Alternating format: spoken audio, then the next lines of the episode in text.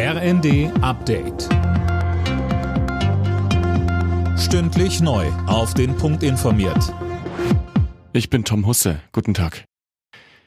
In einer prunkvollen Zeremonie ist Charles III. heute zum neuen britischen König ausgerufen worden.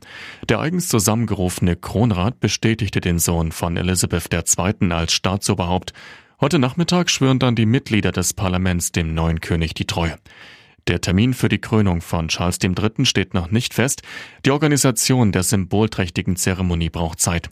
Elisabeth II. war bereits mehr als ein Jahr Königin, bevor sie 1953 gekrönt wurde. Das zweite Mal seit Kriegsbeginn ist Annalena Baerbock in der Ukraine. In der Nähe von Kiew hat sie am Vormittag ein Minenräumungsprojekt besucht, das von Deutschland unterstützt wird. Vor Ort sagte sie sichtlich schockiert, was ich hier sehe, ist mehr als erschreckend.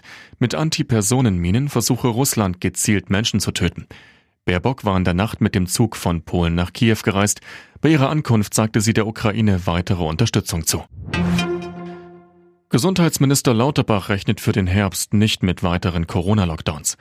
Das sagte er der Rheinischen Post. Imme Kasten. Lockdowns sind nicht mehr vertretbar, meint Lauterbach, es sei denn in einer erneuten pandemischen Lage. Die Gefahr sieht er aber nicht. Übrigens in Sachen Corona-Strategie will Lauterbach von Israel lernen. Er reist heute in das Land.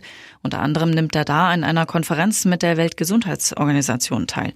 Israel ist, was zum Beispiel die digitale Patientenakte oder auch das E-Rezept angeht, Deutschland um einiges voraus. Und auch beim Durchimpfen war das Land deutlich schneller.